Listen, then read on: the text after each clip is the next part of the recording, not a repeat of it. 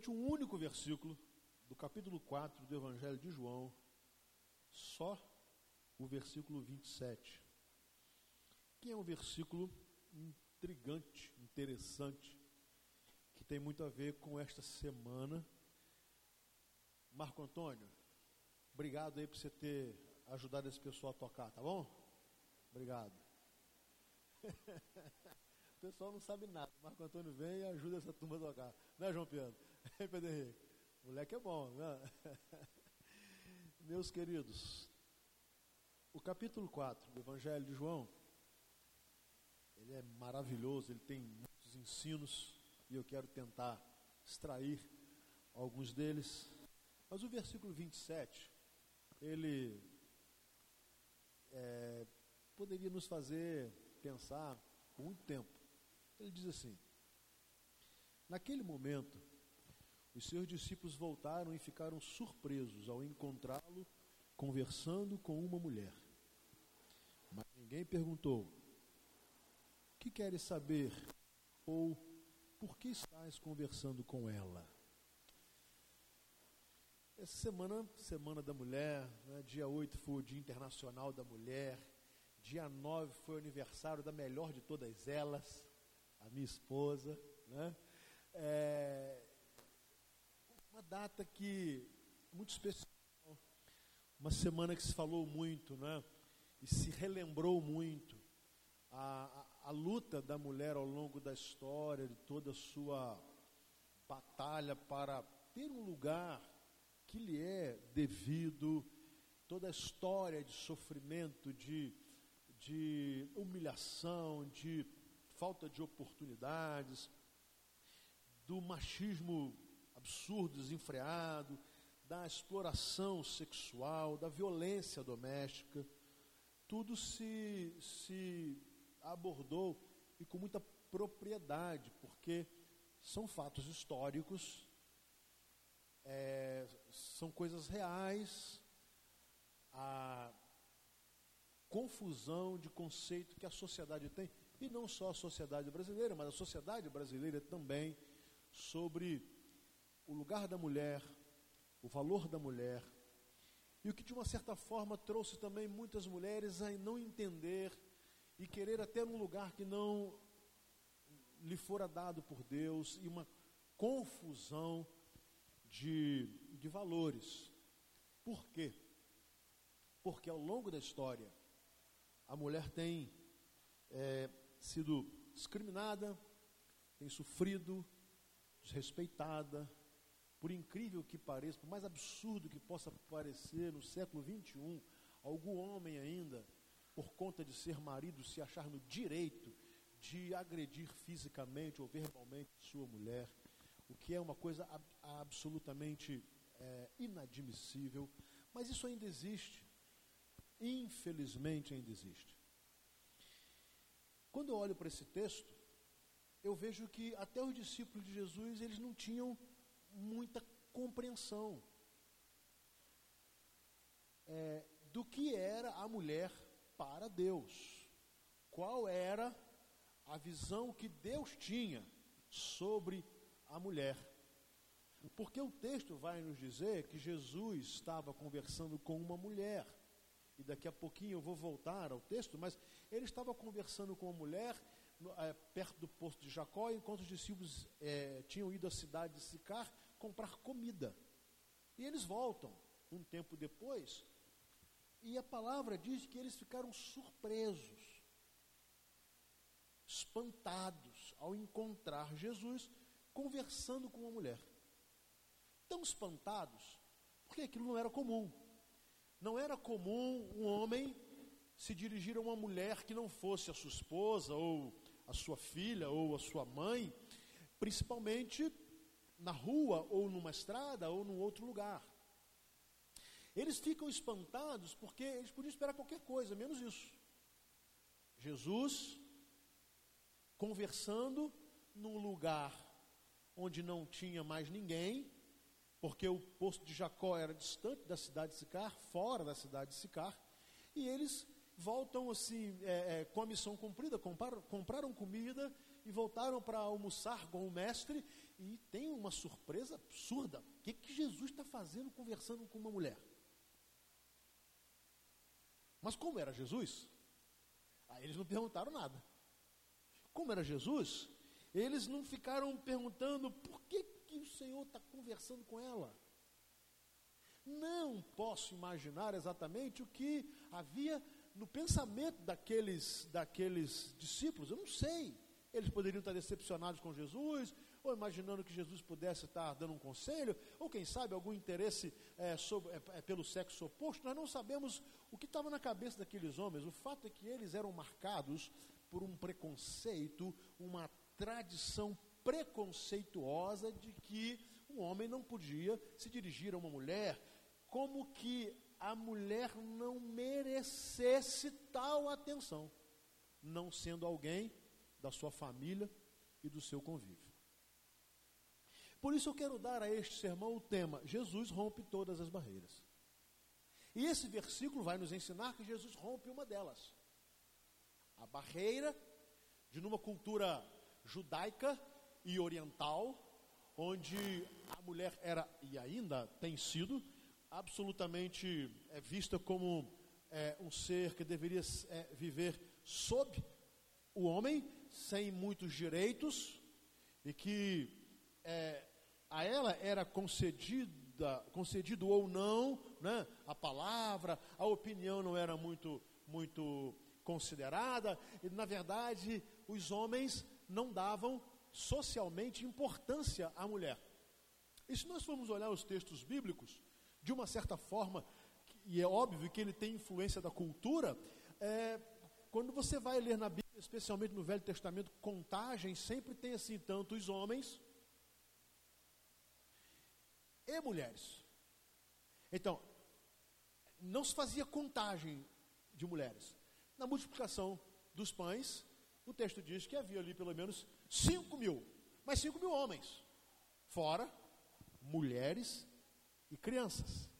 Quando vamos lá para o Velho Testamento, nós estudamos aqui na nossa CBD, né, hoje foi o livro de Josué, semana que vem, né, Juízes e Ruth. Toda contagem que o povo de Israel fazia, dos soldados, dos homens aptos para a guerra, das pessoas, eh, da, da, do número de pessoas que sairia do Egito, sempre a contagem era homens, tantos homens e mulheres. E é impressionante que nos dias de Jesus parece que os discípulos pensavam ainda da mesma maneira. Bom, tem alguma coisa aí. Não, o que, que Jesus está conversando com a mulher? Ele vai perder tempo.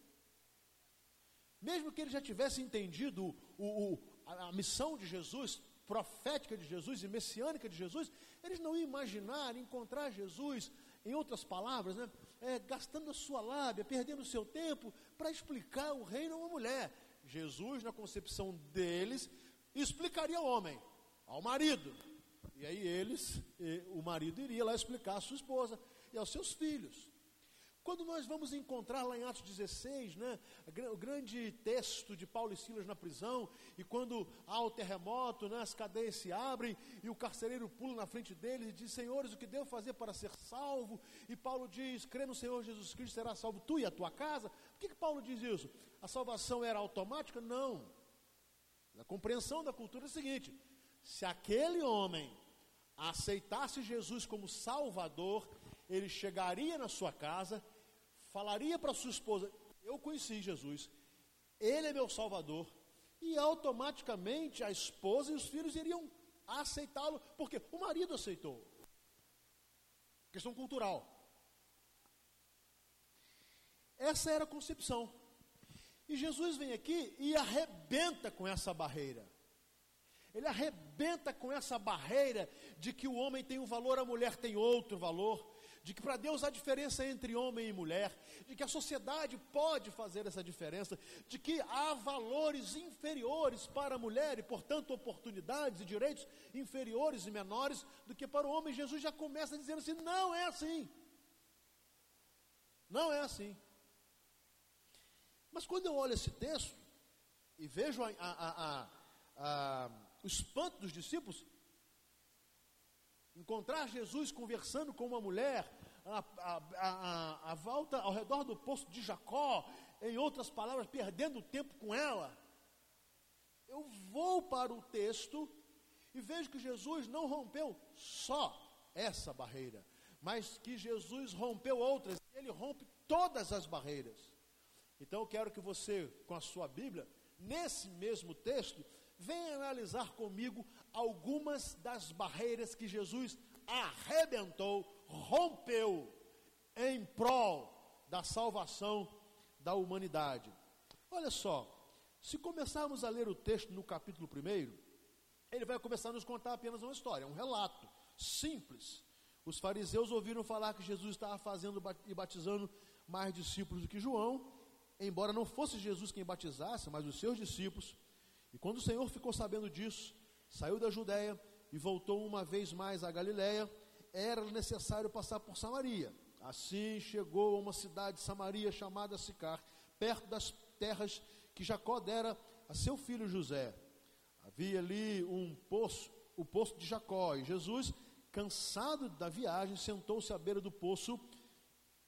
Isto se deu por volta do meio-dia. Nisso veio uma mulher samaritana tirar água e disse-lhe Jesus: Dê-me um pouco de água. Seus discípulos tinham ido à cidade comprar comida. E a mulher samaritana lhe perguntou: Como o Senhor, sendo judeu, pede a mim, uma samaritana, água para beber? Pois os judeus não se dão bem com os samaritanos. Bom, eu já encontro uma primeira barreira. A primeira barreira era a barreira entre judeus e samaritanos. Dois povos, na verdade, que saíram de um só, do mesmo povo de Israel, mas que pela mistura que houve entre as tribos do norte, especialmente depois do império eh, da Assíria, que começou a misturar e casando as pessoas de outros povos com aqueles é, hebreus que eram da Samaria, o povo da Samaria é, tornou-se um povo misturado e, logicamente, repudiado pelos judeus da Judéia. E desde então, judeus e samaritanos começaram a ter uma rixa tremenda. Judeu não falava com samaritano, samaritano não falava com judeu, judeu não cumprimentava samaritano, judeu não respeitava samaritano, e a recíproca era verdadeira. Se um judeu tivesse indo por um, um lado da rua e viesse o samaritano, ele atravessava se o judeu saísse da Judéia para ir para Galiléia, ele teria um caminho tranquilo, mais curto por Samaria, mas ele dava a volta para não entrar no território da Samaria, porque eles não se davam. Eles eram inimigos.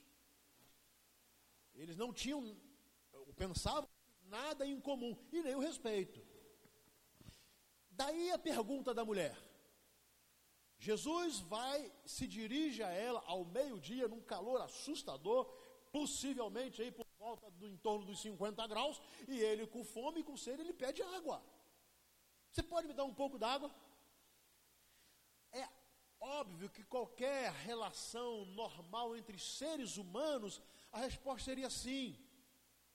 A, a gentileza, a educação pedia só que ela com o seu cântaro pegasse um pouco de água e desse a Jesus. Mas ela, antes de qualquer coisa, disse: Como pode o Senhor, sendo judeu, pedir a mim uma, sam uma samaritana a beber? A questão não era água para ela, a questão não era sede, não era uma necessidade básica do ser humano.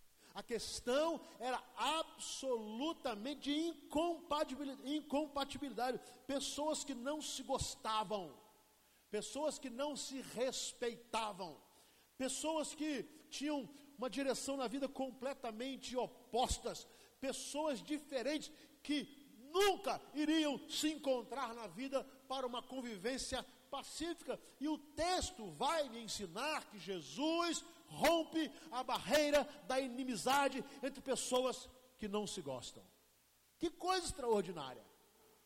É por isso, é exatamente por isso, que há comunidades de pessoas absolutamente diferentes que vivem no amor de Cristo. Por isso, e exatamente por isso, que hoje há comunidades cristãs compostas de judeus e palestinos, que congregam numa mesma congregação, adorando o mesmo Deus e servindo Jesus. Porque Jesus Cristo rompe essa barreira de inimizade, ele é um elo de ligação, de união, pessoas diferentes, culturas diferentes, pessoas que não se gostam, crenças diferentes. Quando Jesus chega, e quando ele entra na história, ele rompe com a barreira da inimizade. Que coisa extraordinária. É interessante você ver, e há relatos infindos de pessoas que odiavam crentes, não gostavam de crentes, não suportavam crentes, e hoje são crentes em Jesus. Por quê? Por causa de Cristo, por causa da diferença que Jesus faz. Porque a presença de Jesus é uma presença pacificadora, é uma presença bondosa, é uma presença ajudadora, é uma presença que aproxima e não distancia. Então eu olho nesse texto, começando já no, iníciozinho da história, Jesus rompendo uma barreira. Jesus rompe a barreira entre pessoas que não se gostam e ele pode uni-las. Mas o texto continua. Versículo 10: Jesus lhe respondeu: Se você conhecesse o dom de Deus e quem lhe dá, está pedindo água, você teria pedido e ele lhe teria dado, dado água viva. Disse a mulher: O Senhor não tem com que tirar água, e o poço é fundo. Onde posso conseguir essa água? Acaso o Senhor é maior do que o nosso pai Jacó, que nos deu o poço, do qual ele mesmo bebeu, bem como seus filhos e seu gado? A segunda barreira que eu vejo nesse texto é a barreira entre é, autoridade espiritual. Quem é a autoridade espiritual sobre a minha vida?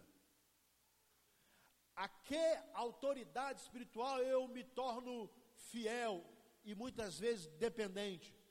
A questão é, Jesus deu uma boa notícia àquela mulher. Disse: Olha, eu vou dizer uma coisa para você. Se você soubesse quem está falando com você, e quem está lhe pedindo água, você daria. Porque a água que eu posso te dar é uma água tão extraordinária que nunca mais você terá sede. E aí ela para e questiona o seguinte: olha, eu quero perguntar a você se você é maior do que o nosso pai Jacó. Olha a barreira entre autoridades. Olha a, a crise de autoridade espiritual. Como é que você pode me oferecer alguma coisa? Você é maior do que nosso pai Jacó? Como é que você pode me oferecer uma água limpa, profunda, cristalina desse poço, que é o poço do nosso pai Jacó? Por acaso você é maior do que o nosso pai Jacó? Jesus vai dizer àquela mulher que a questão não era essa, que ele não estava disputando autoridade espiritual, que ele não estava preocupado em, na cabeça da mulher, destronar Jacó como é, é, reconhecido como pai das tribos de, de Israel, que ele não queria é, tirar a importância de Jacó, o que ele queria dizer é que, na verdade, o que ele iria fazer e o que ele poderia fazer, nenhum outro homem poderia, ele não estava disputando poder, porque a ele havia sido dado todo o poder no céu e na terra. Você sabe que tem gente que gostaria de aceitar Jesus, que gostaria de ter um encontro com Jesus, que gostaria de, de reconhecer e confessar com a sua boca que Jesus é o caminho, mas vem a grande crise: mas será que Jesus é maior do que o meu líder espiritual, do que a minha igreja, do que a minha denominação, do que a, a, o meu guru, do que aquele quem eu sempre criei ser o maior de todos? Como é que eu posso dar atenção a Jesus e me entregar a Jesus? Será que Jesus é maior do que o nosso pai Jacó? Será que Jesus é maior do que qualquer outro líder espiritual? Será que Jesus é maior do que qualquer líder cristão? Será que Jesus é maior? A resposta é simples. O que Jesus pode fazer em sua vida, ninguém mais pode. O que Jesus pode fazer na sua vida, não há homem, não há líder religioso, não há a pessoa mais santa do mundo, revestida da maior autoridade espiritual, Ninguém pode fazer o que Jesus pode, porque a água da vida que Jesus oferece é a vida eterna, é o perdão dos pecados, é a cura dos nossos pecados, é a nossa garantia de estarmos com o Senhor para sempre. Jesus então rompe essa barreira. Ele diz: mulher, não se trata disso. E aí vem uma terceira barreira. É, é impressionante o que diz o versículo é, é, 12, e ele vem dizendo: Acaso o Senhor é maior do que o nosso pai Jacó, que nos deu o poço, do qual ele mesmo bebeu com seus filhos e seu gado? Jesus respondeu: Quem beber desta água terá sede outra vez, mas quem beber da água que eu lhe der nunca mais terá sede. Pelo contrário, a água que eu lhe der se tornará nele uma fonte de água a jorrar para a vida eterna.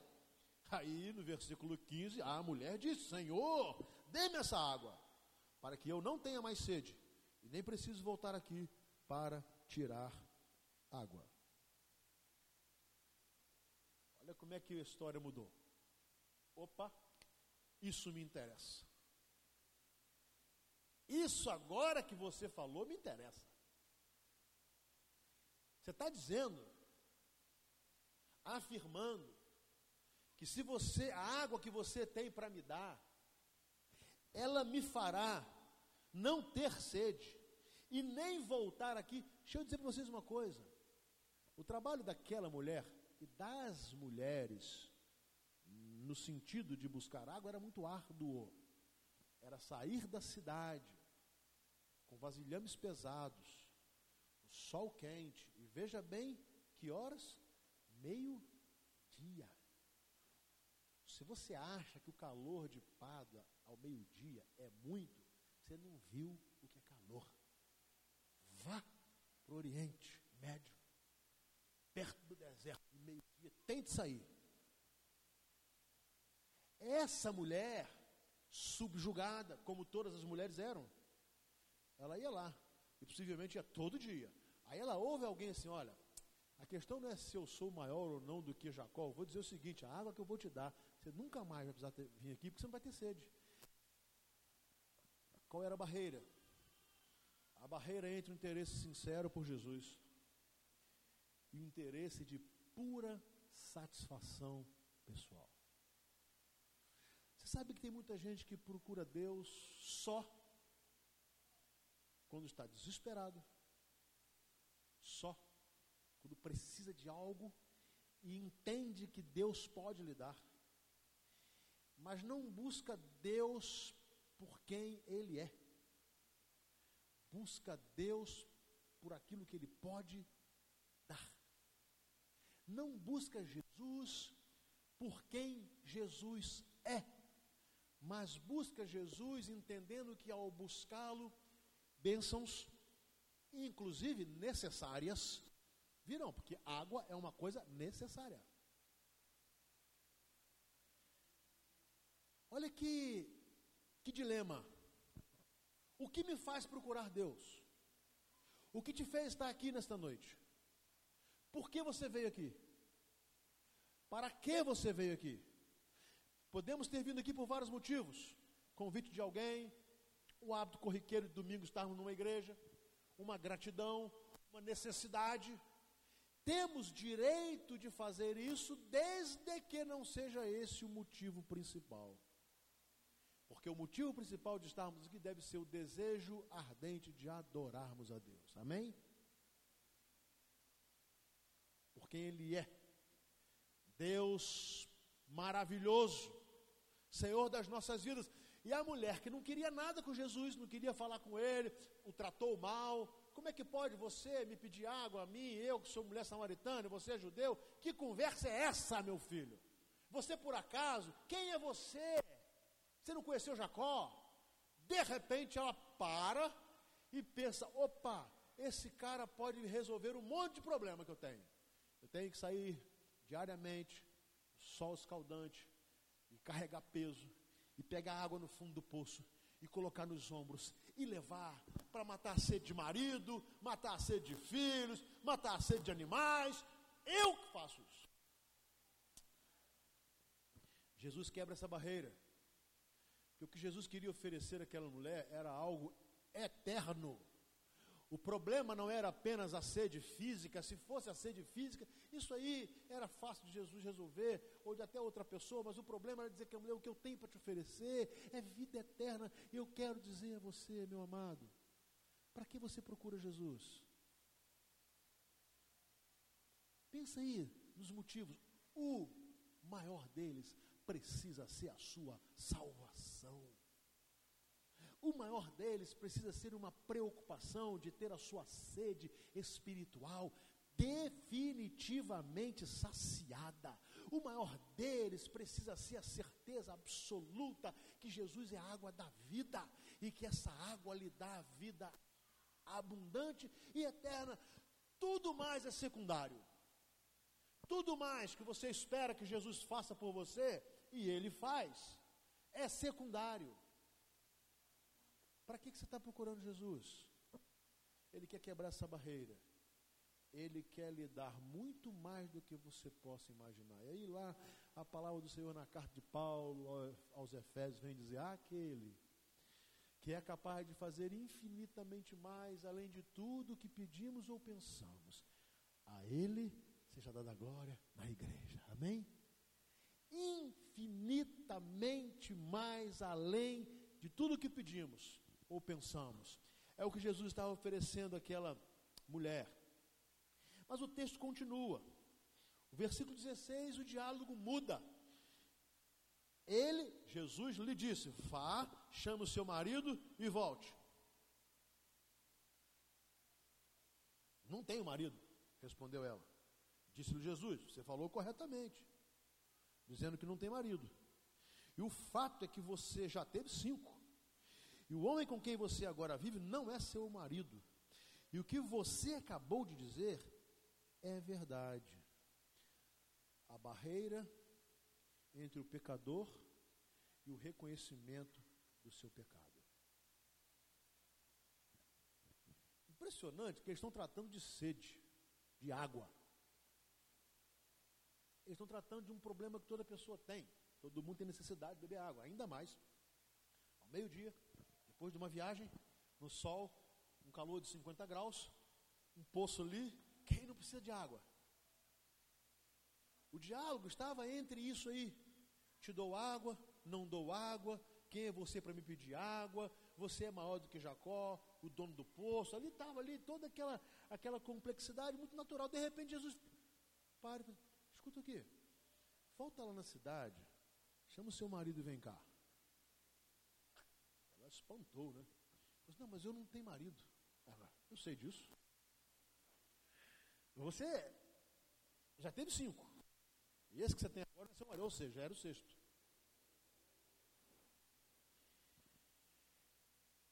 Jesus está querendo falar com aquela mulher sobre o seu pecado. Mostrar a ela que ela estava vivendo uma vida de pecado, enquanto ela estava preocupações apenas das necessidades físicas. Eu vou beber água, não vou, vou buscar mais água aqui, não vou, nunca mais vou ter sede, ou vou voltar a ter sede. Jesus falou assim: Eu vou falar um negócio muito mais complicado que isso aí. Vai lá na cidade, chama teu marido e vem cá, eu quero falar com ele. Mas eu não tenho marido. Pois é. E Jesus disse para ela assim: Eu sei o que Jesus está dizendo, meus queridos, é o seguinte: olha, eu estou te confrontando com uma barreira. Você é pecadora e não reconhece os seus pecados. Você vive uma vida de pecado, mas não quer reconhecer.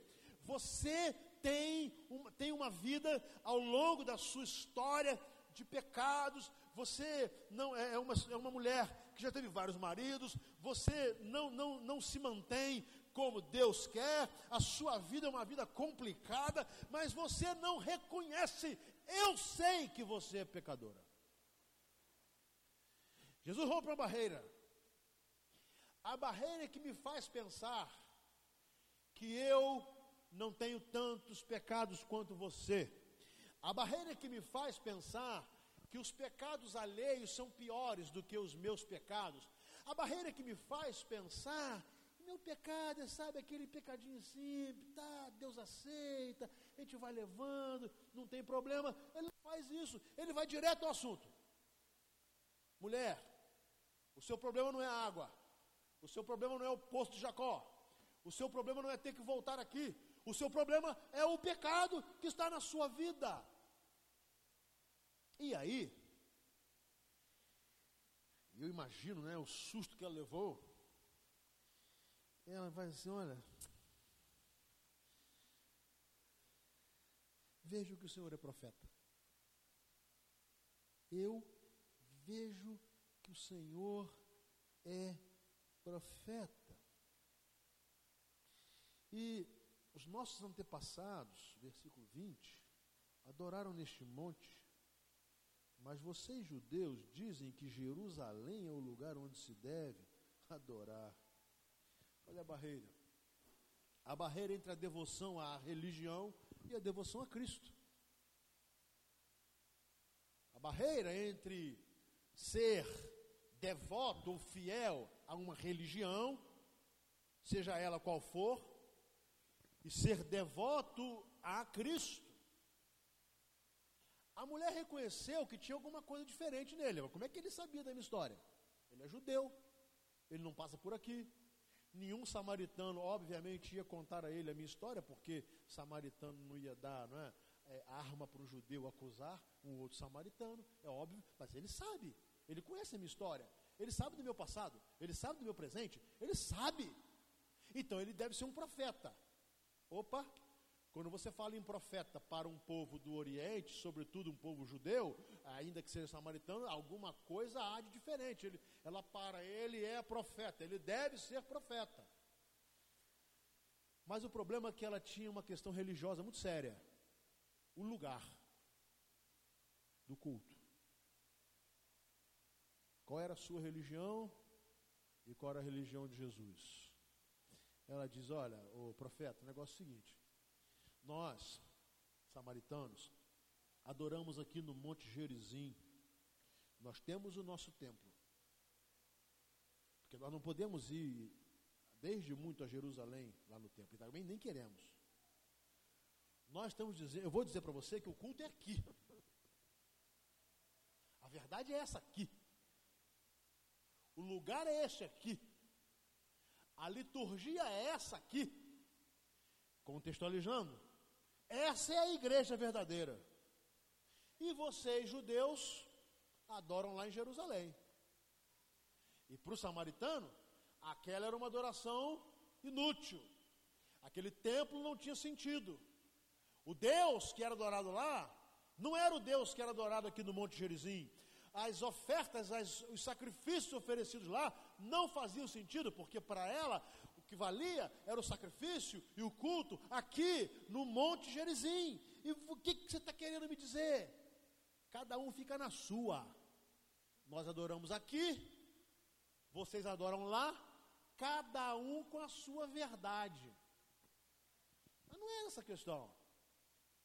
Jesus vai quebrar essa barreira. Jesus vai quebrar essa barreira que até hoje tem impedido muita gente de encontrar a salvação.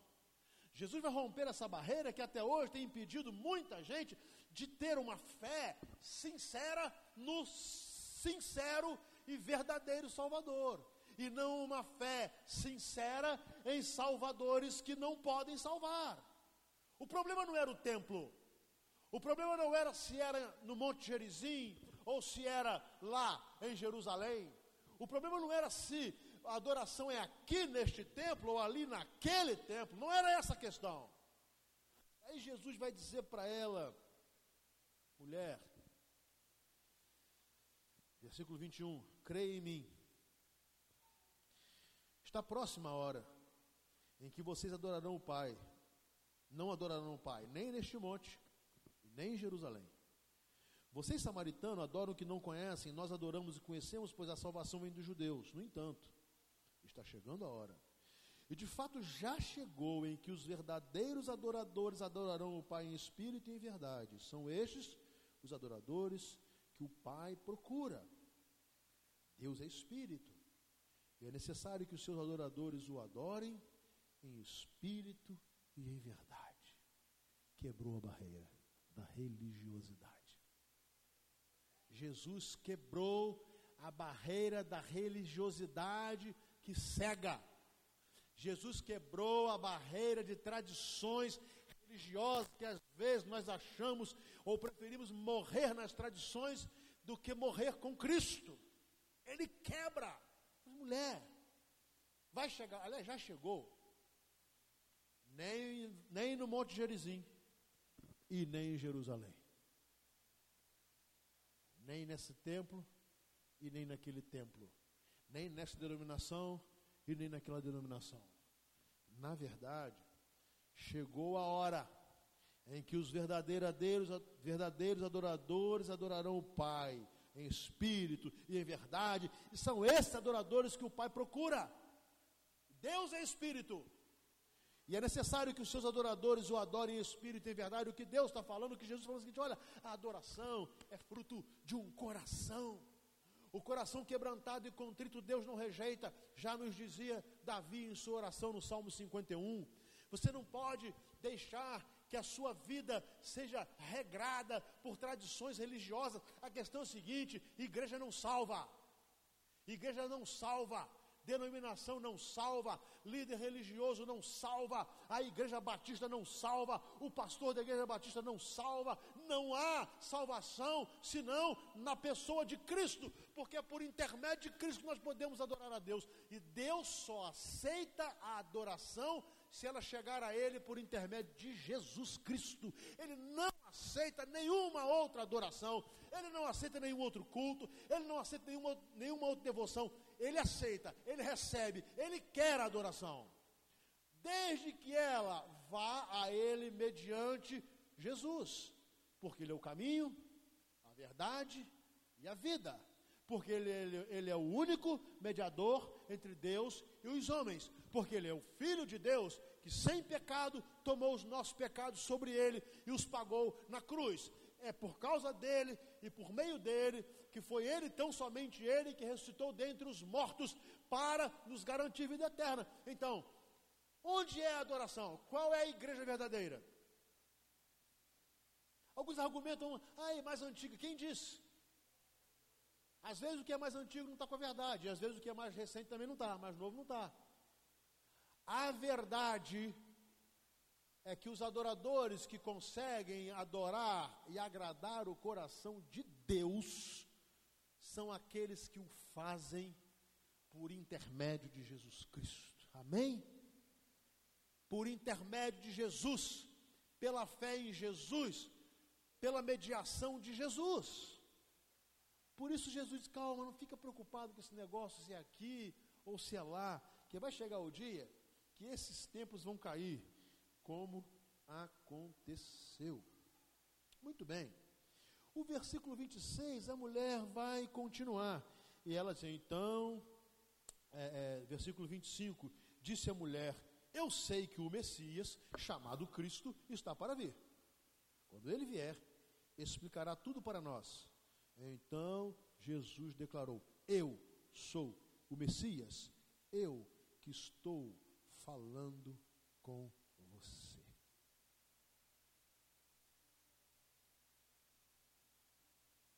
há uma grande barreira entre a espera do Messias e a certeza de que ele já veio e quem ele é. Grande parte dos judeus ainda espera a vinda do Messias. Ele já veio. E muitos que sabem que ele já veio ainda não entenderam que esse Messias é Jesus. Quem é o enviado de Deus? Quem é aquele que nos liga a Deus? Quem é ou em quem está o cumprimento da promessa? Meu querido, Jesus já veio. Mas esse Jesus que veio, não é apenas um profeta, não é apenas um mestre, um sábio, não. Esse Jesus que veio é o Filho de Deus, o Cordeiro de Deus que tira o pecado do mundo, por meio de quem nós somos aceitos pelo Pai. Quem é o Messias? Agora, mulheres, deixa eu falar uma coisa para vocês muito interessante, muito interessante.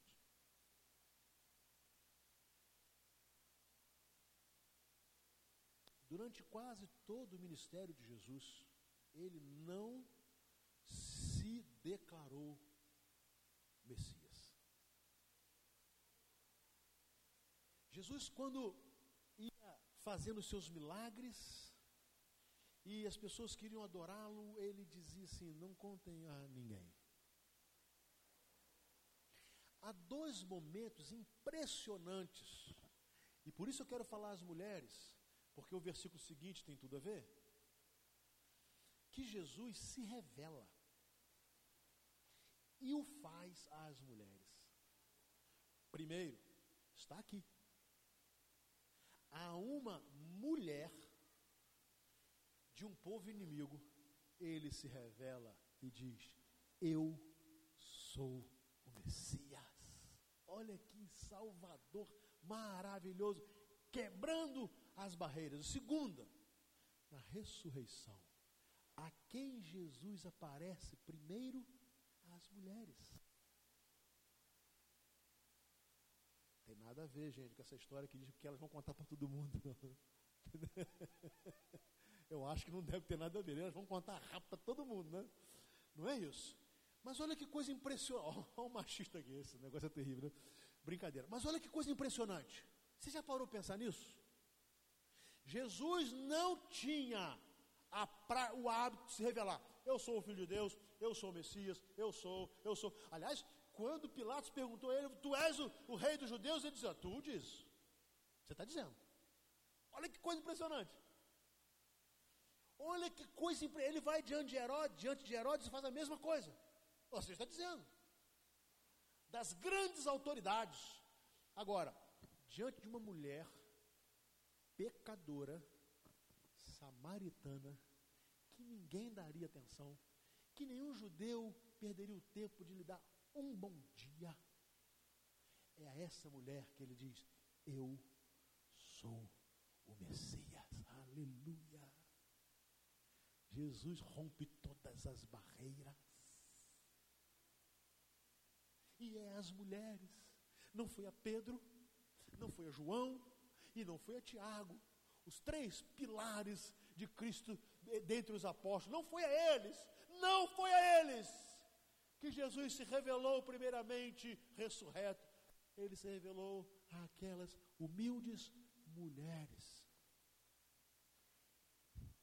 Que coisa extraordinária esse nosso Salvador que se revela às pessoas mais improváveis, que dá atenção às pessoas mais improváveis, que dá atenção às pessoas que ninguém daria atenção, que se compadece de quem ninguém tem compaixão. Esse é Jesus, o que quebra todas as barreiras, e é exatamente por isso que ele quebra essa barreira da desvalorização da mulher e é o versículo 27 que nós lemos. Naquele momento, os discípulos voltaram, um monte de homem, eles voltaram, ficaram surpresos ao encontrá-lo conversando com uma mulher, e ninguém perguntou nada. Que quer, que queres saber? O porquê ele está conversando com ela mal? Eles sabiam que Jesus já tinha se revelado àquela mulher como o Messias, o Salvador do mundo. Muito bem.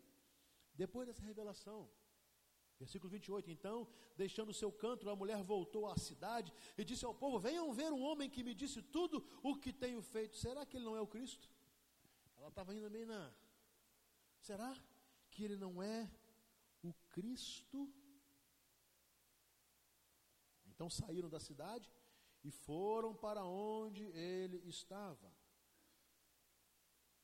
Enquanto isso, os discípulos insistiam com ele, mestre, come alguma coisa, mas ele lhes disse: Tenho algo para comer que vocês não conhecem. Então os discípulos disseram uns aos outros: Será que alguém lhe trouxe comida? E Jesus disse: A minha comida é fazer a vontade daquele que me enviou e concluir a sua obra. Vocês não dizem: Daqui a quatro meses haverá colheita? Eu lhes digo: Abram os olhos e vejam os campos, estão maduros para a colheita. Havia uma barreira entre a vontade do homem e a vontade de Deus. E é impressionante que Jesus agora deixa de lado a mulher e vai falar com aqueles homens. Foi lá buscar um pessoal. É impressionante que os homens chegam cheios de curiosidade. O que, que Jesus está fazendo, conversando com essa mulher? Mal eles sabiam que Jesus queria agora exortá-los. O que, que, que tempo é esse que Jesus está. Nós estamos aqui no sol, vai comprar comida e volta, e Jesus está aqui conversando com a mulher samaritana. Jesus chega e diz: Senhor, vamos comer alguma coisa assim cá. Trouxemos o almoço. Jesus, impressionante, fala assim: olha. A minha comida é fazer a vontade daquele que me enviou e concluir a sua obra. Jesus, para, peraí. Será que alguém trouxe uma outra comida? Será que enquanto nós fomos à cidade, alguém chegou aqui com outra comida? Ele já comeu? Não. Jesus vai quebrar uma barreira. Dizer aos discípulos que a prioridade de um servo de Deus é fazer a vontade de Deus e não a sua, é buscar o reino de Deus e não o seu reino particular, é fazer com que o reino de Deus se expanda em toda a terra e não com que o seu reino se expanda em toda a terra, é fazer com que as necessidades espirituais do povo sejam alimentadas e não necessariamente viver apenas para satisfazer as nossas necessidades pessoais. É por isso que Jesus não come naquela hora. Não, não, eu tenho alguma coisa mais importante. Sabe o quê? Eu estou com fome, sim. Eu estou com sede, sim. Mas está vindo um pessoal lá de Sicar, um monte de samaritano, e eles vão ouvir que eu sou o Salvador. Eu não tenho tempo para parar agora para comer. Que coisa impressionante. O senso de urgência que Cristo Jesus tinha no seu ministério, ele passa isso para os seus discípulos. Você precisa entender uma coisa. Tem coisa mais importante do que satisfazer as necessidades pessoais. Tem hora que tem que esperar mesmo. Tem coisa mais importante. E aí, Jesus vai usar na linguagem lá da colheita. Vocês estão dizendo que daqui a quatro meses haverá colheita, não é isso? Muito bem. Levantem os olhos de vocês. Abram os olhos e olhem para os campos. Eles estão prontos e maduros para a colheita. Vocês irão fazer a colheita. Agora ele fala comigo. Ele fala com você. Qual tem sido a nossa participação na colheita de Cristo?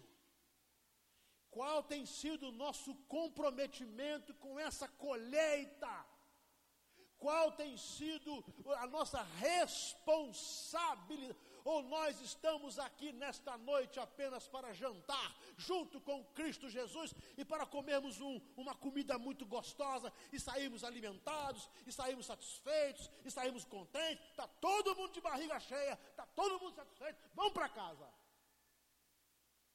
Jesus não, pera aí, eu quero falar com vocês agora contextualizando com vocês crentes. Olhem, abram os olhos, olhem para o mundo, olhem para a cidade de Pádua, olhem para o nosso país, olhem para essas pessoas perdidas, pecadoras, sem Cristo, sem salvação, gente que não conhece Deus, gente que não conhece o meu amor, gente pervertida, gente imoral, gente desonesta, gente perdida, gente enganada, gente que irá ter uma eternidade horrorosa. E vocês estão fazendo o quê? Preocupados? Está tudo bem com vocês? tudo certinho, não está faltando nada, estão se sentindo abençoados, que coisa boa. Eu sou um Deus tão bonzinho que abençoou todos vocês, né? Não.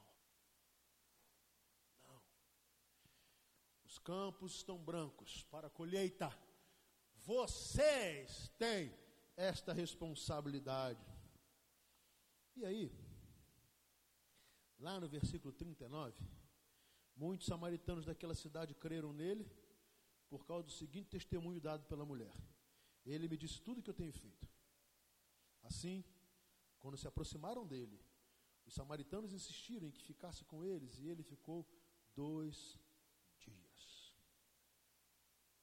Há uma barreira terrível entre rejeitar a presença de Jesus e desejar a presença Olha, quando Jesus chegou no poço de Jacó e pediu água, o que a mulher lhe disse? Como é que pode você,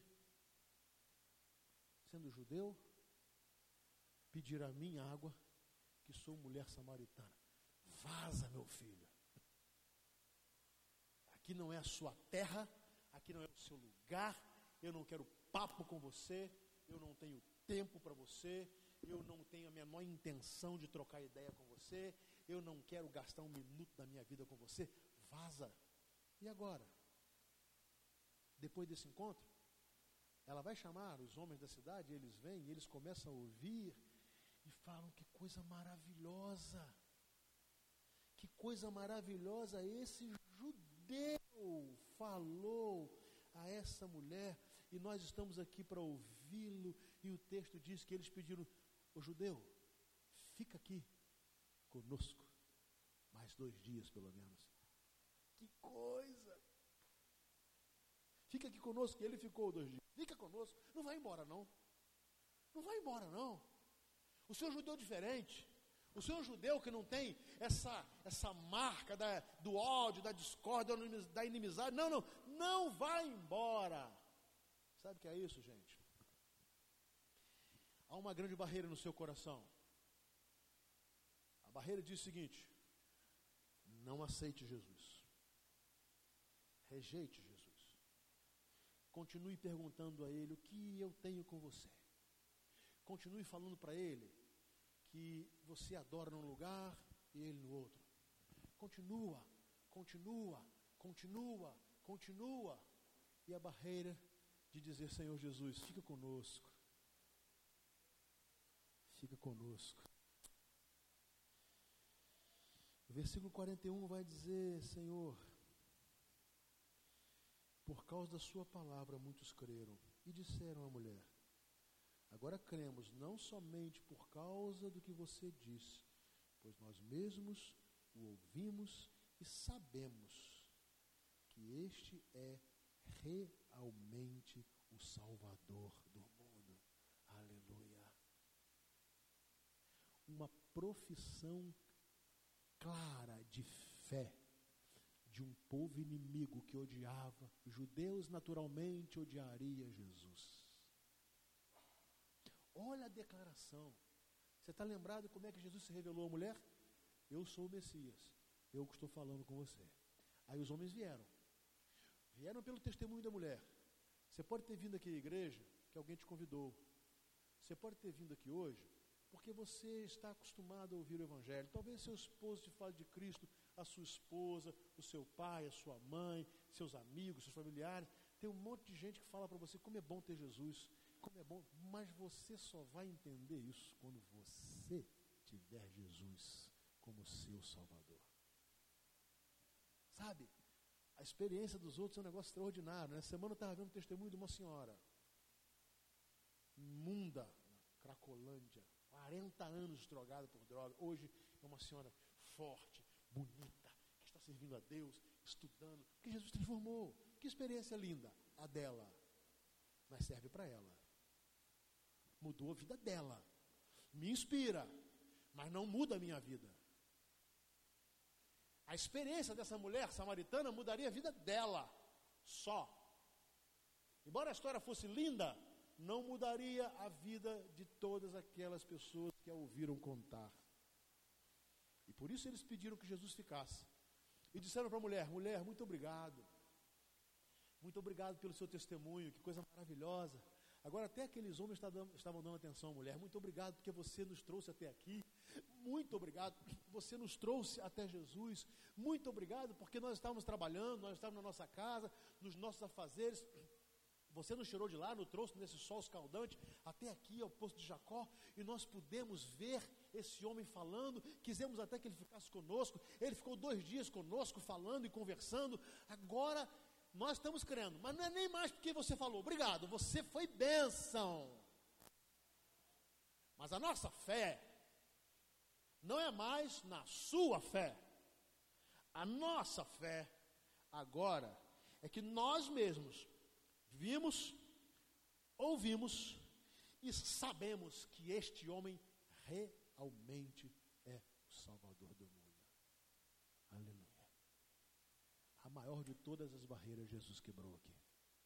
Eu quero terminar. Sabe? Eu sei que as mulheres presentes entendem que esse texto nos ensina que Jesus Cristo quebra essa barreira horrorosa, dessa discriminação contra a mulher. Se o texto falasse de pessoas de cor negra, vocês que têm a cor negra também entenderiam que Jesus, e na verdade, Jesus rompeu essas barreiras. É, aos pecadores que estão na prática do pecado, Jesus rompe a barreira. Um dos textos mais lindos de João 8, o texto da mulher pega em adultério, quando Jesus diz para ela assim: Onde estão os teus acusadores? Eles foram embora. Eu também não te condeno. Agora vá e abandone a sua vida de pecado. Vá em paz. Nesse diálogo maravilhoso, entre, improvável, entre Jesus e uma mulher samaritana, Jesus rompe todas as barreiras. A última delas, a maior de todas, foi fazer com que aqueles homens reconhecessem: este verdadeiramente é o Salvador do mundo. Qual barreira está faltando para Cristo derrubar na sua vida? Vamos orar.